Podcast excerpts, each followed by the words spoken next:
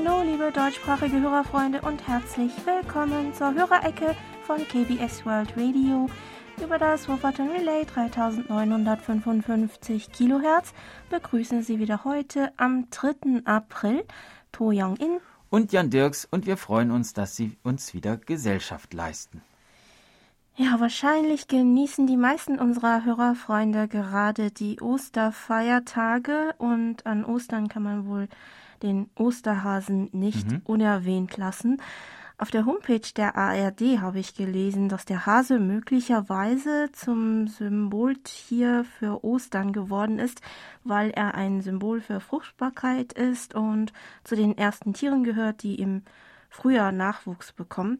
Lustig fand ich auch, dass über die Herkunft des Osterhasen unter anderem auch behauptet wird, dass der, dass der mhm also der Osterhase sei wohl ein misslungenes Ostergebäck. Mhm. Angeblich habe sich einmal beim Backen ein Osterlamm im Ofen so verformt, dass es einem Hasen ähnelte.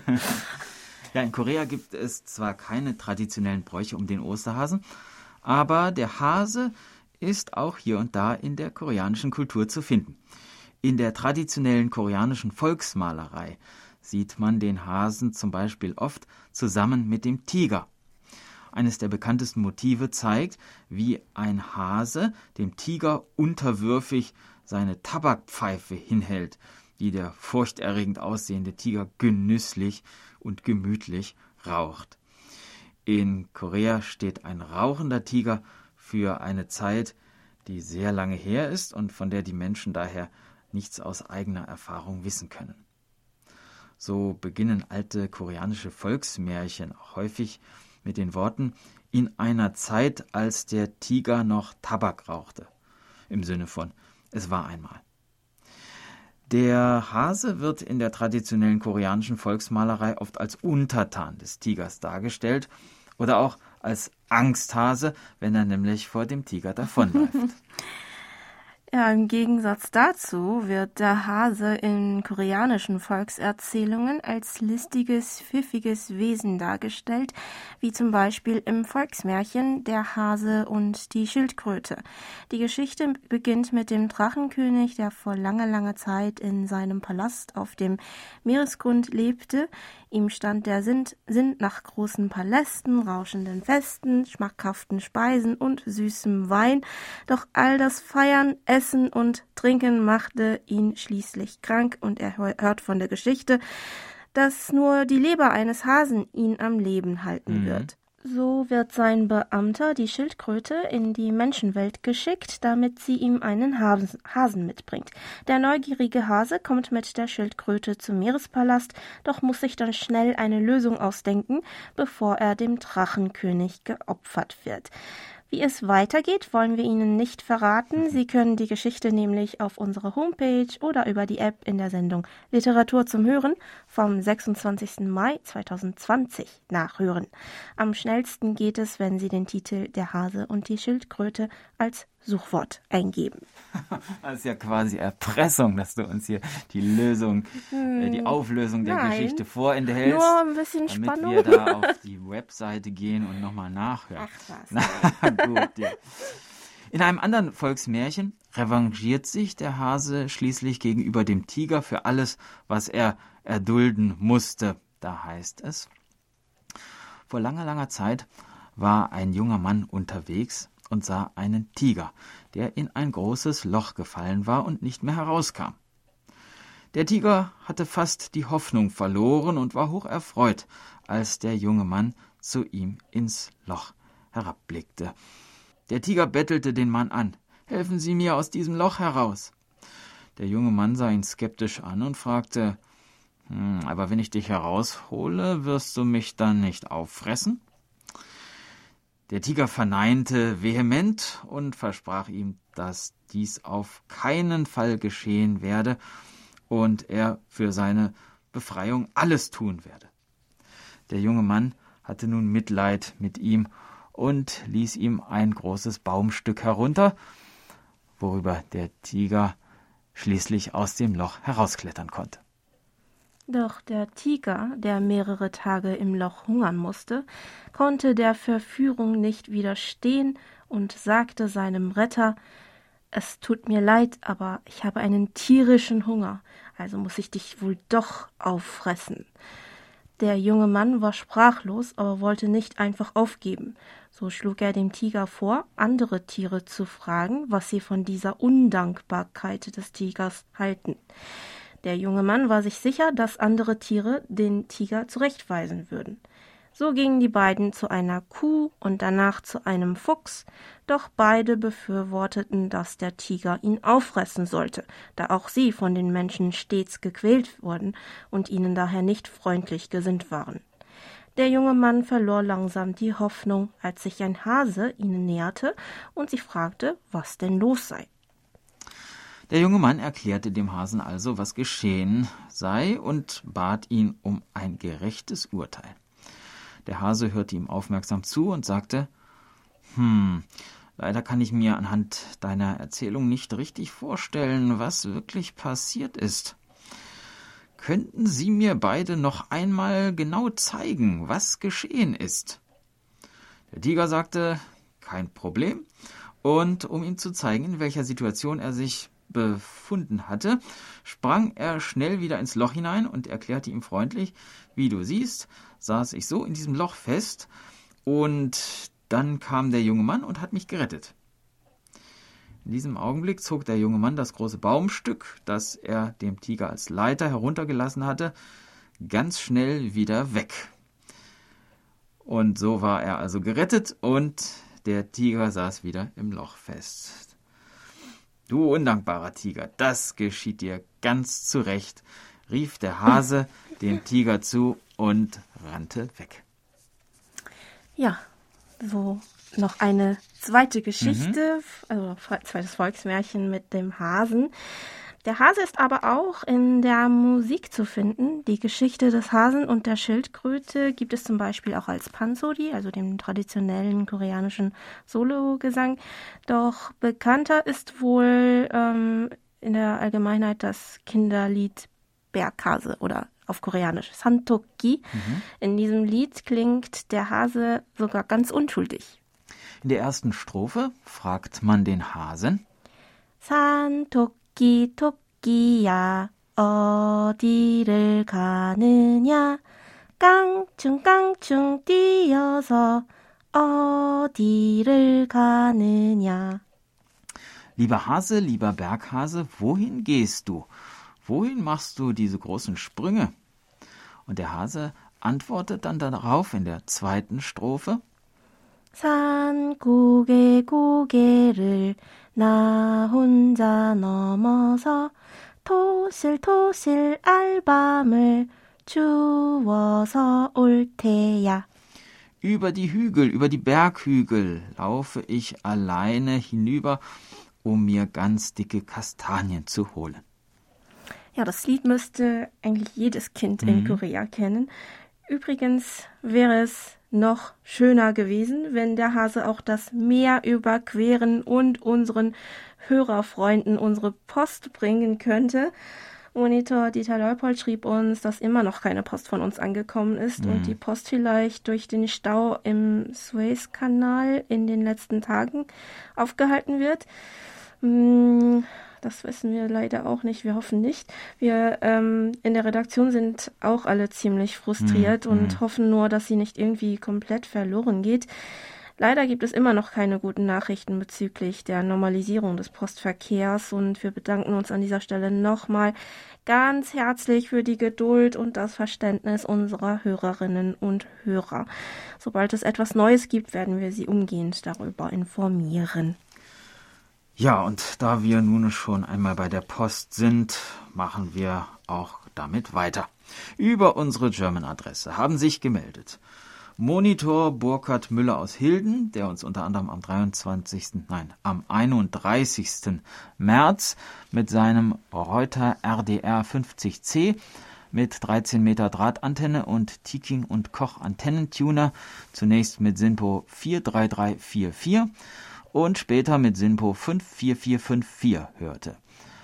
Und mit Ostergrüßen auch Monitor Franz Schanzer aus dem österreichischen Schrems, der uns am 27. März übers Internet bei einem störungsfreien Empfang äh, gehört hat.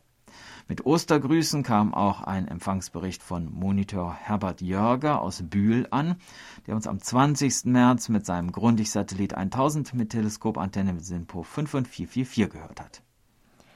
Monitor Dietmar Wolf aus Hammelburg meldete am 20. März einen Kurzwellenempfang von SIMPO 54454 und schrieb unserem Redaktionsleiter Pomsack, ich kenne keinen Sender, der das auch nur annähernd so hinbekommt. Ähm, mit dem Empfang klingt nicht nach ganz äh, klingt nicht mhm. nach Kurzwelle, sondern Internetempfang ist aber definitiv Kurzwelle.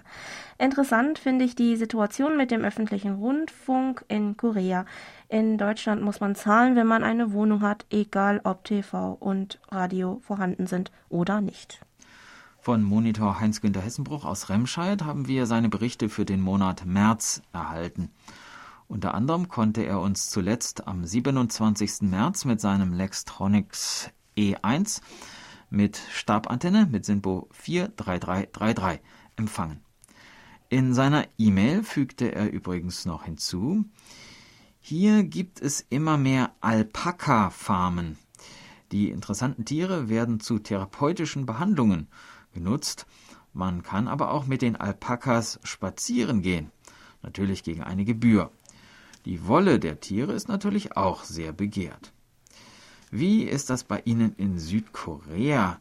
Gibt es Alpakas und wenn ja, wie werden sie gehalten und eingesetzt? Mm, hier gibt es auch erst seit ein paar Jahren Alpakas zu sehen, die übrigens auch sehr beliebt sind. Im Jahr 2016 wurde das erste Alpaka-Pärchen im Zoo, oder angeblich das erste mhm. Alpaka-Pärchen im Zoo des Children's Grand Park in Seoul vorgestellt, das aus Australien gekommen war.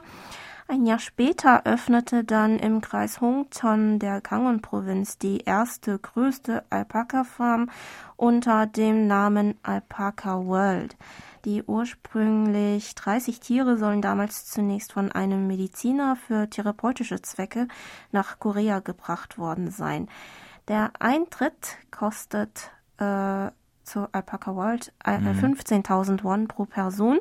Dafür kann man zum Beispiel die Alpakas, die auf dem Gelände frei herumlaufen, füttern und streicheln, die Farm besichtigen und auch andere verschiedene Tiere beobachten, die auf dem großen Parkgelände ebenfalls gehalten werden.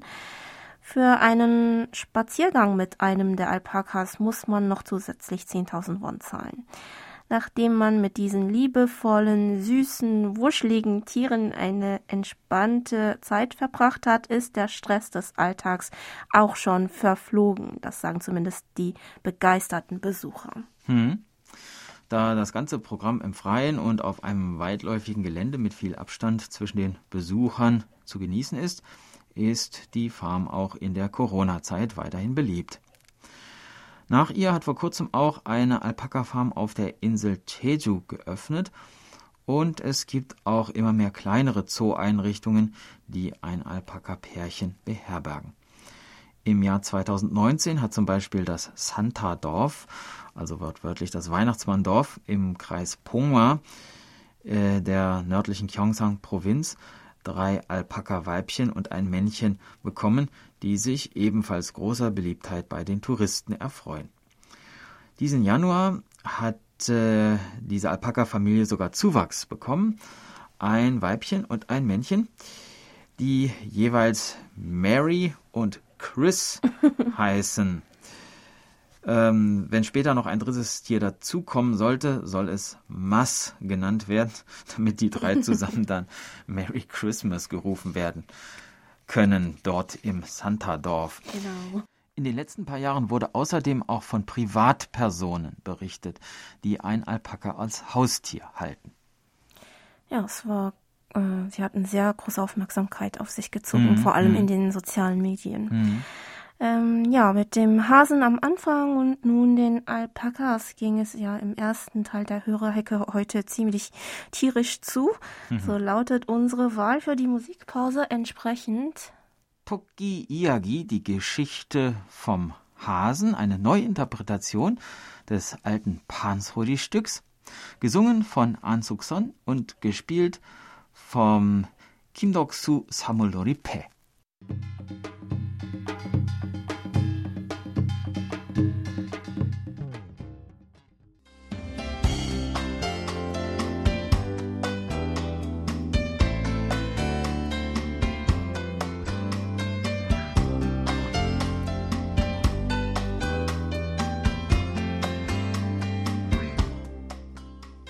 nun kommen wir zu den Medientipps. Auch diese Woche ein herzliches Dankeschön an Monitor Erich Kröpke für ihre Zusammenstellung. Die 14. Kalenderwoche startet am Dienstag, dem 6. April um 18.45 Uhr bei ZDF Info mit der bekannten Dokumentation Pulverfass Korea über den Koreakrieg. Nach dieser Einstimmung auf das Thema Korea folgt um 20.15 Uhr die neue Dokumentation Der Maulwurf Undercover in Nordkorea. Die Inhaltsangabe mutet eigentlich eher an wie ein Roman-Thriller, schreibt Herr Kröpke. Sie lautet nämlich der arbeitslose dänische Koch Ulrich Larsen schmuggelt sich über die dänische Korean Friendship Association in höchste Kreise Nordkoreas ein. Nach einem Crashkurs in Spionage gelingt es ihm mithilfe eines erfundenen Investors, in Wirklichkeit ein ehemaliger Fremdenlegionär und Drogenhändler, einen Vertrag über Waffenlieferungen aus Nordkorea abzuschließen und so Nordkoreas Verstrickungen in den internationalen Waffenhandel nachzuweisen. Wiederholt wird die Story in der Nacht zum Donnerstag, dem 8. April ab 0.45 Uhr. Eine andere Wiederholung gibt es dann ab 5.45 Uhr auf Phoenix, und zwar die zweiteilige Dokumentation über die Natur Koreas, Geheimnisvolles Korea. Eine weitere Wiederholung gibt es am Sonnabend, dem 10. April um 11.30 Uhr. Südkorea, Lebensmittellieferant aus Liebe, heißt eine südkoreanische Dokumentation aus dem Jahr 2013, die Arte am Sonntag, dem 11. April um 8.10 Uhr zeigt. Es ist die Geschichte von Onkel Joe, der seinen Beruf als Lehrer aufgegeben hat und mit einem alten Lastwagen in abgelegenen Dörfern im Osten Südkoreas einen mobilen Tante-Emma-Laden betreibt. Zum Schluss gibt es noch einen besonderen musikalischen Radiotipp. RBB Kultur hat am 8. April um 23 Uhr in der Reihe The Voice die koreanische Sängerin Na Yun Son im Programm. Bei ihr werden Pop- und Rock-Songs, französische Chansons, traditionelle koreanische Stücke und klassische, Konf äh, klassische Kompositionen zu Jazz kombiniert. Das waren die Medientipps von Herrn Kröpke. Und damit Sie nicht vergessen, am 24. April, also in drei Wochen, feiern wir das 40. Jubiläum des deutschsprachigen Programms von KBS World Radio mit einer Sondersendung in der Hörerecke. Dafür sammeln wir gerade Beiträge von unseren Hörerfreunden, die wir darum gebeten haben, uns über ihre schönsten Erinnerungen an unser Programm in den letzten Jahren zu berichten. Es kann sich um eine der älteren Sendungen handeln, die vielleicht nicht mehr ausgestrahlt wird, aber in ein äh, bei Ihnen besonders in Erinnerung mhm. geblieben ist, oder eine Quizall-Karte von uns, die sich in Ihrer Sammlung befindet. Gerne können Sie auch berichten, wie das Hören unseres Programms zu mehr Interesse an Korea geführt hat, wie zum Beispiel zum Lernen der koreanischen Sprache oder Zubereiten von koreanischen Gerichten. Ihre persönlichen Geschichten können Sie bei uns bis zum 16. April entweder als Audiodatei mit einer Länge von einer Minute oder auch gerne in schriftlicher Form über unsere E-Mail-Adresse german@kbs.co.kr einreichen. Am Jubiläumstag, also am 1. Mai, gibt es dann noch eine 50-minütige Sondersendung über André Eckert, den Begründer der deutschen Koreanistik und seine Verdienste als Brückenbauer zwischen Korea und Deutschland. Die Sendung wird Ihnen einen interessanten Einblick in das alte Korea und auch in seine wissenschaftlichen Arbeiten in Bezug auf Korea bieten können. Und nun geht es aber weiter mit der Post. Über die Internetberichtsvordrucke haben sich diese Woche gemeldet Simon Heinrich aus Deutschland, der uns am 29. März mit seinem XH Data D808 mit Langdrahtantenne mit Simpo 5x5 gehört hat und Gottfried Sennekamp aus Stadtlohn, der uns am 27. März mit seinem Grundig-Satellit 700 mit Teleskopantenne mit Simpo 55544 empfangen konnte. Vielen Dank für das immer wieder gute Programm und den guten Kurzwellenempfang, fügte Herr Sennekamp noch hinzu. Empfangsberichte gab es auch von Monitor Michael Willruth aus Frankfurt am Main, der uns am 20. März mit seinem ICOM IC 705 mit Stabantenne mit SINPO 55444 empfangen konnte und von Gottfried Scheide aus Deutschland, der am 23. März mit seinem XH Data D808 mit Teleskopantenne einen Empfang von SINPO 44333 verzeichnet hat. Von Monitor Helmut Matt aus Herbolzheim kamen seine Empfangsberichte für Februar und Anfang März. In diesem Zeitraum verzeichnete er mit seinem JRC NRD 535DG durchschnittlich einen Empfang von Simpo 55544. Zum Empfang allgemein meinte Herr Matt zunächst. Der Empfang war wieder durchgehend gut bis sehr gut, fast wie ein FM-Lokalsender.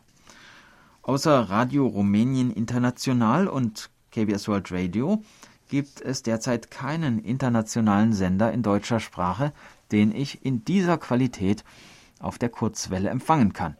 Die täglichen Sendungen habe ich in den letzten Wochen häufiger on demand gehört, was sehr praktisch ist. Einzig auf der Kurzwelle bekommt man aber das echte Radioerlebnis, finde ich.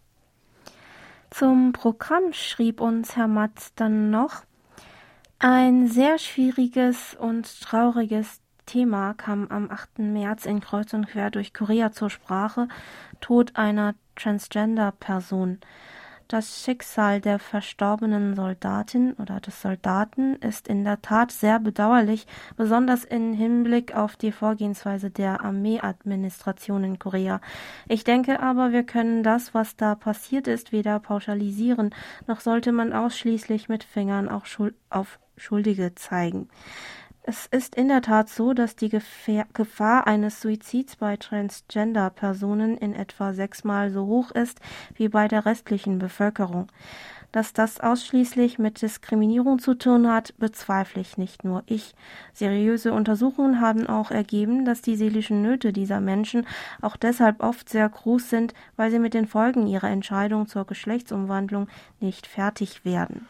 Weiter schreibt Herr Matt, hier sollte man unbedingt auch die nicht immer hilfreiche Arbeit der Transgender-Lobby und den oft allzu unkritischen Umgang der Menschen mit diesem Thema hervorheben.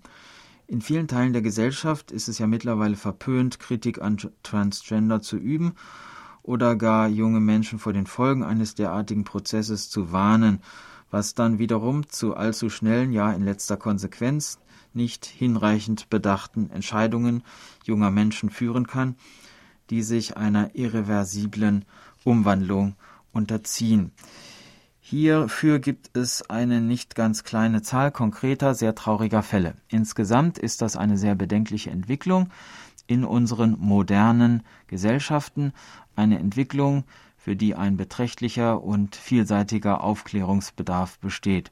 Ich denke, das Thema ist allzu komplex für, ein, für allzu einfache Interpretationen, Schuldzuweisungen oder für Emotionalisierungen in Gesellschaft und sozialen Medien. Dennoch war es gut und wichtig, dass KBS World Radio sich sehr einfühl einfühlsam damit auseinandergesetzt hat, schreibt uns Herr Matt. Ja, das war sehr traurig, dass jemand, der mit so viel Mut an die Öffentlichkeit getreten ist, schließlich so sterben musste. Das Thema LGBTI-Rechte zieht so allmählich auch in Korea mehr Aufmerksamkeit auf sich. Zum Beispiel habe ich in den letzten Jahren das jährliche Queer Culture Festival in Seoul besucht und mhm. konnte mit jedem, mit jedem Mal feststellen, dass die Teilnehmerzahl ähm, gestiegen ist, während gleichzeitig zwar auch die Gegenproteste vor allem aus religiösen Kreisen ähm, weiterhin deutlich vernehmbar waren. Ähm, persönlich finde ich aber die Diskussion in Korea um die LGBTI-Rechte immer noch alles andere als ausreichend und bin auch immer wieder überrascht, dass selbst jüngere Leute in meinem Alter auch ähm, überhaupt kein Verständnis dafür haben. Nach dem Suizid der Transgender-Offizierin im März berichtete ein Online-Medium, dass in Korea im internationalen Vergleich fast keine Statistiken in Bezug auf LGBTI-Personen geführt werden bzw. veröffentlicht sind. Im Februar gab die Nationale Menschenrechtskommission als erste staatliche Institution in Korea in Zusammenarbeit mit der Sungmyung Frauenuniversität Ergebnisse einer Umfrage über Diskriminierung gegen Transgender-Personen in Korea bekannt. Befragt wurden dafür knapp 600 Transgender-Personen, die in Korea leben, wovon 85 Prozent bestätigten, dass sie in den letzten zwölf Monaten durch ihre Geschlechtsidentität Diskriminierung erfahren hatten. 57 Prozent von ihnen hatten auch die Erfahrung, aufgrund ihrer Geschlechtsidentität Jobschancen verpasst zu haben. Sie seien nicht weiblich oder männlich genug, hieß es zum Beispiel zur Begründung für die Nichteinstellung. Ein Drittel von ihnen antworteten, dass sie sogar äh, mit der eigenen Familie nicht offen über dieses Thema sprechen könnten. Das Ermittlungsteam der Sungmyang Frauenuniversität unterstreicht in dem Bericht als Fazit die Notwendigkeit von rechtlichen Systemen und Maßnahmen zum Schutz der LGBTI-Rechte in Korea. Dieser Bericht zeigt noch einmal, dass die koreanische Gesellschaft in dieser Hinsicht noch einen ja, langen Weg hm. vor sich hat. Kommen wir zurück zur Post. Axel Wagner aus Lüdinghausen berichtete über die Internetberichtsvordrucke dass er am 25. März einen Kurzwellenempfang von SINPO 5x5 hatte. Am gleichen Tag meldete sich Hans Schmidt aus Deutschland mit den Zeilen Nach langer Zeit mal bei KBS reingehört übers Internet. Zuvor war es nur auf Kurzwelle. Vor zehn Jahren mit Anne im Hörerbriefkasten. Oh, ja. es freut uns, dass Sie bei uns wieder einmal zugeschaltet haben, lieber Herr Wagner. Wir hoffen, dass Sie auch dieses Mal Vergnügen beim Hören hatten. Gemeldet hat sich dann auch Stefan Rüger aus Hahn, der uns am 26. März per E-Mail Folgendes schrieb. Ich habe soeben euer Programm in deutscher Sprache auf Kurzwelle 3955 Kilohertz gehört. Ihr habt ein sehr interessantes Interview über koreanische Filme gesendet. Empfangen habe ich euch mit einem SDR-Play-Empfänger und einem einer 5 Meter Drahtantenne in der Zeit äh, bis 21 Uhr UTC mhm. und einem Simpo äh, mit einem Empfangswert von Simpo äh, 54555.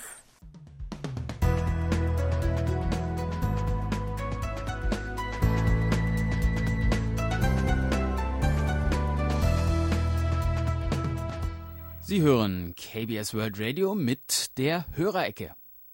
Geburtstagsecke. Auf der Geburtstagsliste von Monitor Bernd Seisser aus Ottenau stehen diese Woche Helmut Schafheikle in Singen, Hans-Werner Lulicke in Hedehüsne in Dänemark, Ronny Weiner in Magdeburg, Elke Kopiziok in Rostock, Monitor Erich Kröpke in Magdeburg, Dieter Kraus in Neumünster, Volker Schmidt in Neubrandenburg und Dietmar Eisenauer in Fränkisch Krumbach. Wir wünschen Ihnen alles Gute, viel Freude und Gesundheit zum Geburtstag. Unsere Glückwünsche werden dieses Mal begleitet von So Young-eun und dem Lied Wanso Kude. Das bedeutet frei übersetzt so viel wie Du bist für mich ein wertvoller Mensch.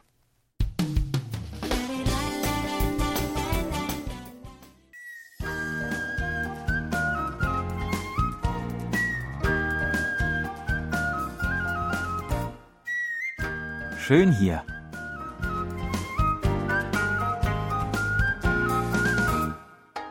Ausflugstipps für Korea mit Jan Dirks.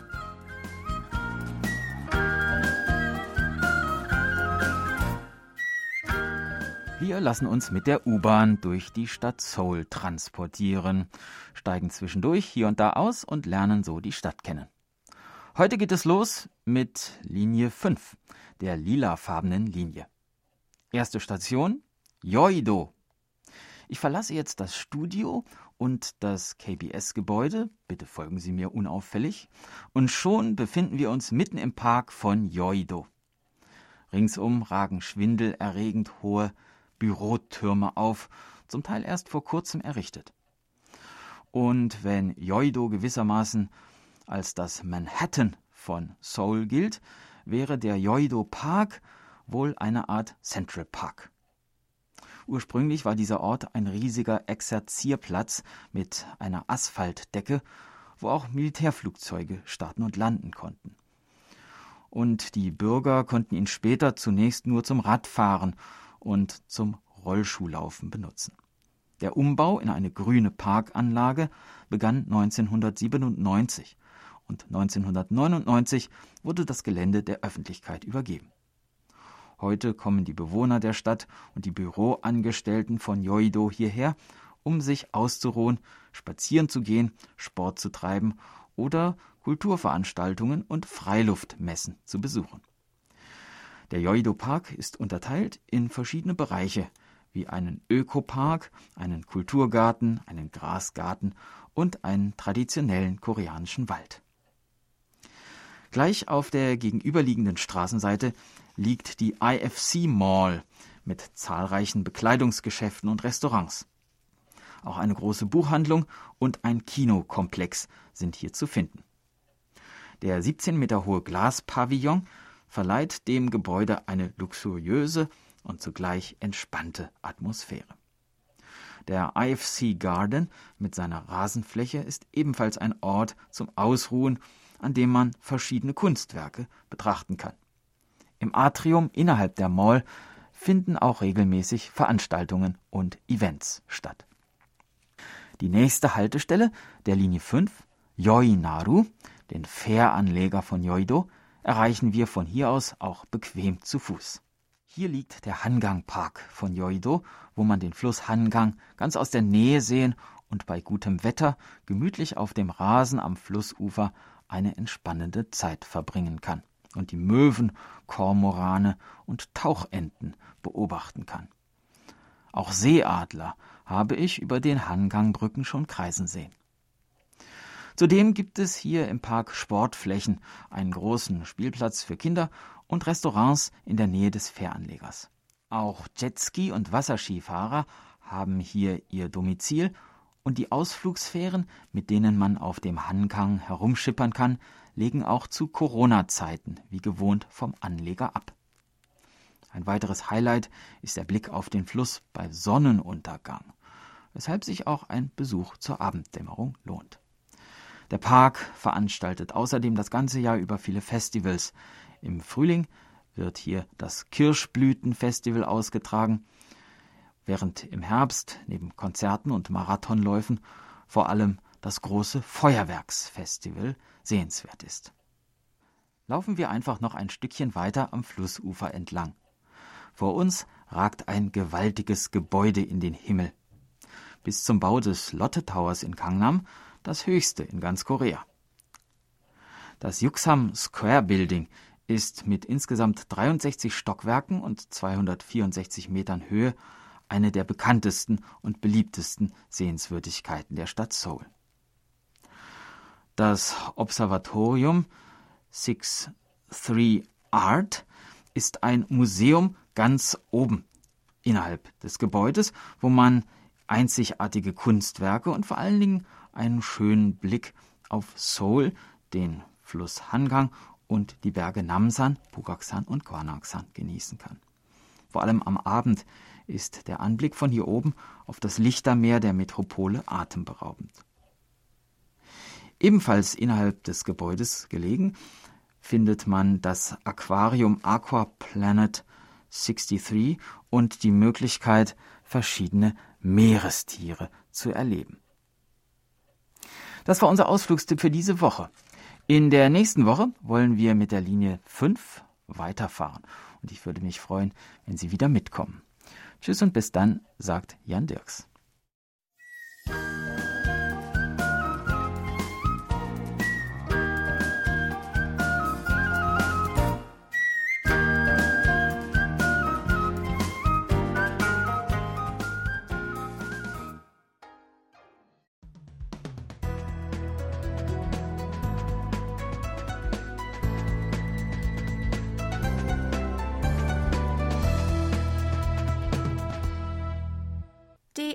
DX-Ecke. Hören Sie heute die monatlichen DX-Tipps mit Hans-Werner Lange. Hallo Kurzwellenfreunde, hier sind wieder meine monatlichen DX-Tipps. Zunächst das Funkwetter im April. Die Sonnenaktivität stagniert zurzeit. Deshalb wurde die zu erwartende mittlere Sonnenfleckenrelativzahl für den April auf 27 reduziert. Die voraussichtlichen Ausbreitungsbedingungen ähneln deshalb denen für den März, nur dass die Bänder länger offen sein werden. Zu einigen Zielgebieten sinkt auch die maximale Frequenz, die Muff, leicht ab, so Hans Zeckel im ADDX Radio Kurier. Hier nun die Tipps. Alle Zeiteingaben sind in UTC Weltzeit und alle Frequenzangaben sind in Kilohertz. Deutschland, Österreich. Die nächsten Sendungen von SM Radio Dessau haben folgende Themen. 11. April, 11 Uhr bis 12 Uhr auf 6070 Kilohertz, Channel 292, Susi Quattro. 1. Mai, 14 Uhr bis 15 Uhr auf 6070 Kilohertz, Moosbohnen mit 100 Kilowatt, einzuholen ohne Überholen. Gesendet werden historische Tondokumente aus dem DDR-Rundfunk. Empfangsberichte werden über Max Berger, at smradio ein Wort, minus dessau.de oder Max Berger, Naumburger Straße 49 im 4229 Leipzig bearbeitet. Deutschland. Korches Radium, das seit Mai 2019 über Channel 29 zusendet, hat jüngst die 500. Kurs L-Karte ausgestellt. Das bedeutet gut ein Dutzend Empfangsberichte durchschnittlich pro Sendung. Auch im Sommerhalbjahr sind Sendungen am ersten und dritten Sonntag auf 6070 Kilohertz vorgesehen, jeweils nach Radio DARC. Iran. Die deutschsprachige Redaktion der Islamischen Republik Iran teilte am 15. März 2021 die neue Sommerfrequenz mit. 17.20 Uhr bis 18.20 Uhr auf 7300 Kilohertz. Gesendet wird mit 500 Kilowatt. Sao Tome. Die Voice of America nutzt ihre dortige Kurzwellenstation zu folgenden Zeiten für englischsprachige Programme. 4 Uhr bis 7 Uhr auf 6080 Kilohertz, 4 Uhr bis 5 Uhr auf 4960 Kilohertz und 18 Uhr bis 19 Uhr auf 5930 Kilohertz, samstags und sonntags ab 16.30 Uhr.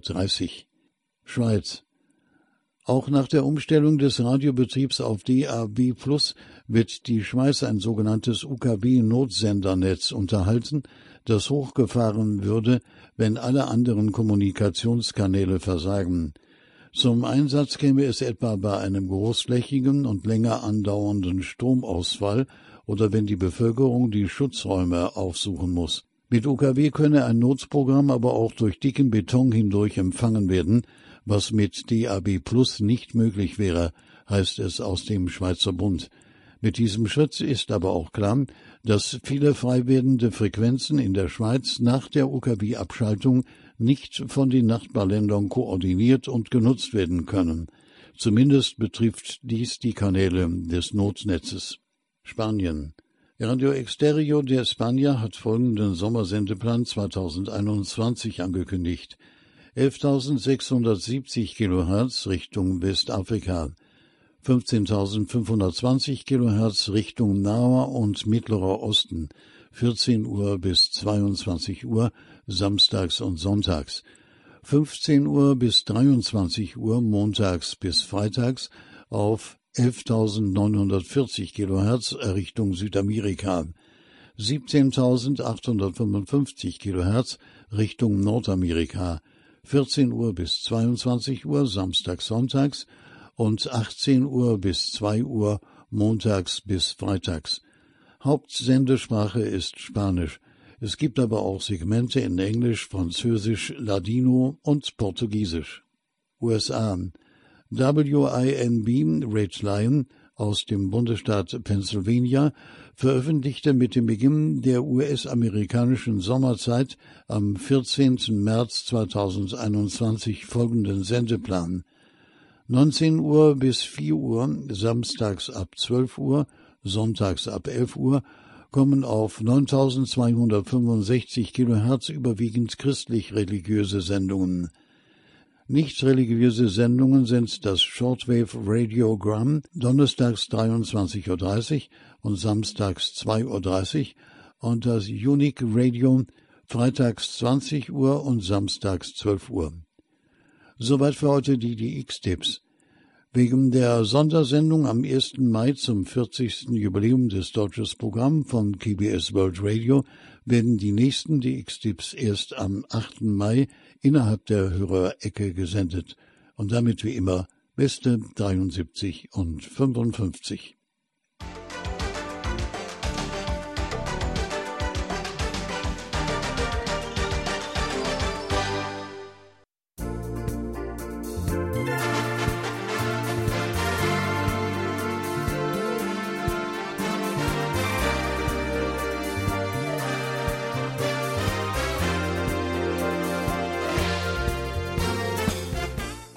war's mal wieder für heute. Herzlichen Dank fürs Zuhören. Noch ein schönes Wochenende und frohe Ostern wünschen Ihnen To Young In und Jan Dirks. Auf Wiederhören und bis nächste Woche.